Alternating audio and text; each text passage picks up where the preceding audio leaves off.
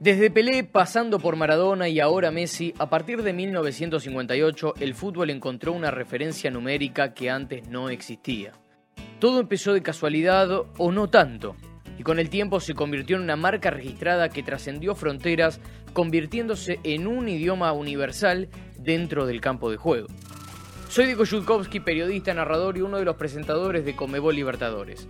Es un placer poder contarles esta mágica historia.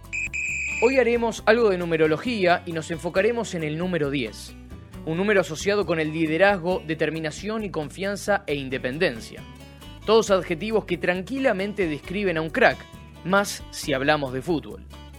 En este capítulo vamos a repasar cómo nació el mito de la camiseta 10, quienes vinieron antes de Pelé y quienes vinieron después. Hagamos un breve viaje al pasado para darle contexto a esta historia. El uruguayo Lorenzo Villicio estaba sentado en una de las oficinas de FIFA en medio de los preparativos para el Mundial de Suecia. Entre los trámites burocráticos, la planilla de una de las selecciones sudamericanas participantes lo puso en aprietos. Brasil había olvidado asignar los números de las camisetas para sus jugadores. La numeración en la espalda se había implementado en el Mundial de 1950 y desde el de 1954 se había establecido que cada futbolista vistiera el mismo dorsal durante toda la competencia. Vigizio tuvo que decidir qué hacer a su criterio, porque no había tiempo ni comunicaciones rápidas para que los brasileros remienden el asunto. Dicen que lo hizo al azar y el 10 fue un pleno. Le tocó a Pelé.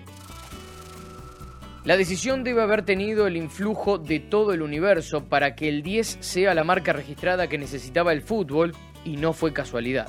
Usando una metáfora de juego y atravesando todos estos años, digamos que Pelé armó la jugada, que Maradona la definió y que Messi se la está llevando con todas las regalías.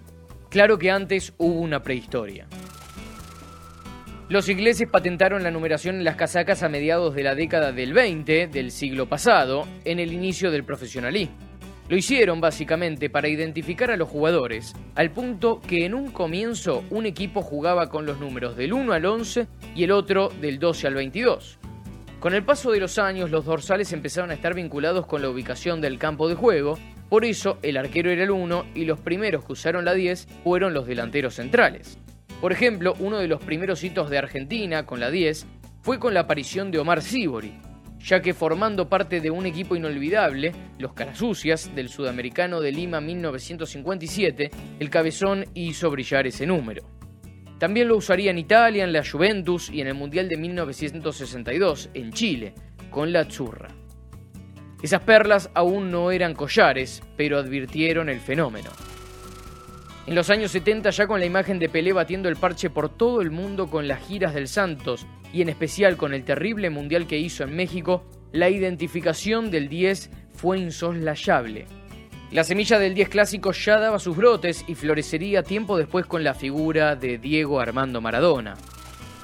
Fue tan fuerte el tema del número que en el primer mundial del Diego, en 1982, la FIFA aceptó cambiar el orden alfabético para el reparto y Patricio Hernández cedió ese número al sucesor del rey del fútbol. Luego, en los años 90, cuando ya todo había explotado, los jugadores figuras de sus equipos, fuesen enganches o delanteros, pedían la 10. Es que los hinchas iban a la cancha y lo primero que buscaban en el rival era el 10. No debe haber en el mundo un espectador que no haya preguntado al vecino de plateo popular, ¿quién es el 10 de ellos? Como resumen de todo, Messi llegó para subirse al trono desde Barcelona. Esa casaca que usaba Ronaldinho, compatriota de Pelé, le quedó estampada en la espalda. Fue en el verano de 2008 cuando el chico que creció en Rosario y se hizo hombre a orillas del Mediterráneo se convirtió en un ícono mundial del fútbol. Hasta acá hemos llegado con el capítulo de hoy y con este podcast especial dedicado al rey del fútbol.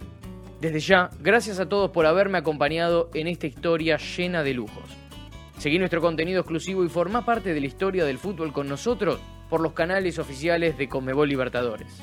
Hasta la próxima.